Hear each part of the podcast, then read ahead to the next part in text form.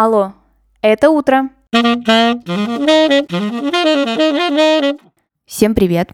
Меня зовут Ксения Родионова, и вы слушаете «Алло, это утро» – подкаст о дне в истории. Прошлом, настоящем или будущем. Смысл подкаста очень прост. Новый день – новая история. И сегодня эта история про Леонида Гайдая.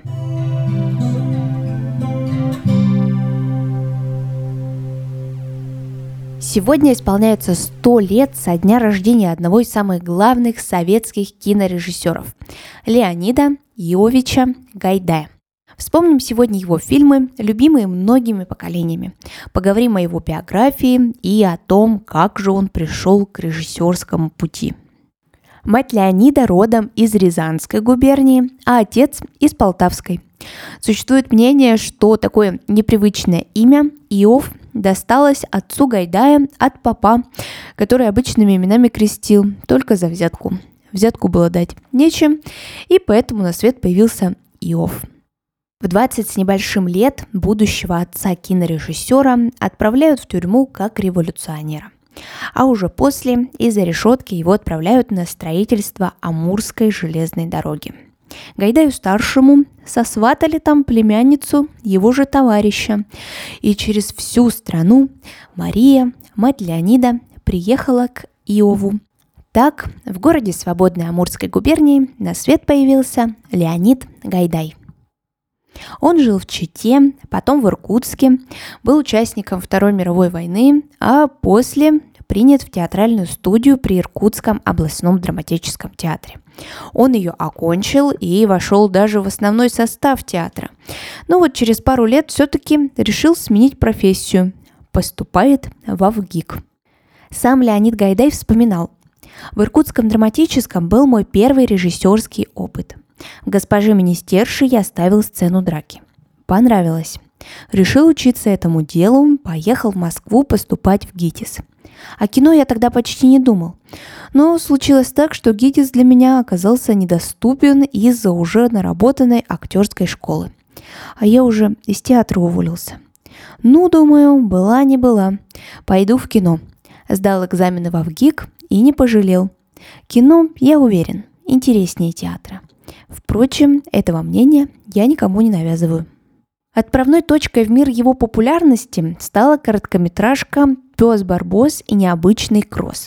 И в главных ролях, конечно же, снимались Георгий Вицин, Евгений Маргунов и Юрий Никулин. И это самое первое произведение об известной троице – «Трус», «Балбес» и «Бывалый». Премьера этой короткометражки состоялась на закрытии Московского кинофестиваля в 1961 году. А потом ее номинировали на золотую пальмовую ветвь на Канском кинофестивале и перевели на множество языков. Сам Гайдай не любил смотреть длинные фильмы, и поэтому для себя идеальным хронометражом считал полтора часа и всегда старался этого придерживаться. Исключения, конечно же, были, например, «12 стульев». Кстати, про них. Интересно, что на роль Остапа Бендера претендовали Владимир Высоцкий и Никита Михалков. Но все-таки Гайдай, как мы знаем, остановился на малоизвестном грузинском актере Арчили Гамиашвили и не прогадал. «Кавказская пленница» был одним из любимых фильмов Юрия Гагарина и Леонида Брежнева. Фильм, кстати, могли запретить, но Леониду Ильичу настолько нравился, что этого не произошло. И «Кавказская пленница» – один из самых популярных фильмов Советского Союза. Его посмотрели более 76 миллионов зрителей, и он находится на четвертом месте по просмотрам всех советских фильмов. На первом месте, кстати, фильм «Пираты 20 века», на втором «Москва слезам не верит», а на третьем «Бриллиантовая рука», тоже Леонида Гайдая. Любимым творцом Гайдая был Чарли Чаплин, и если присмотреться, то многие кинематографические приемы были у него позаимствованы.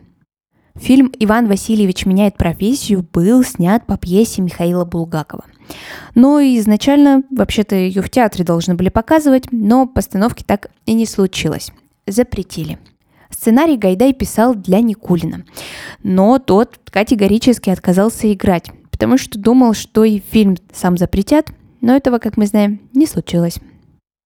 А сегодняшний выпуск подходит к концу. Спасибо, что вы его прослушали. Обязательно оцените и расскажите друзьям. Так больше людей узнают о подкасте «Алло, это утро». Услышимся совсем скоро. Пока-пока.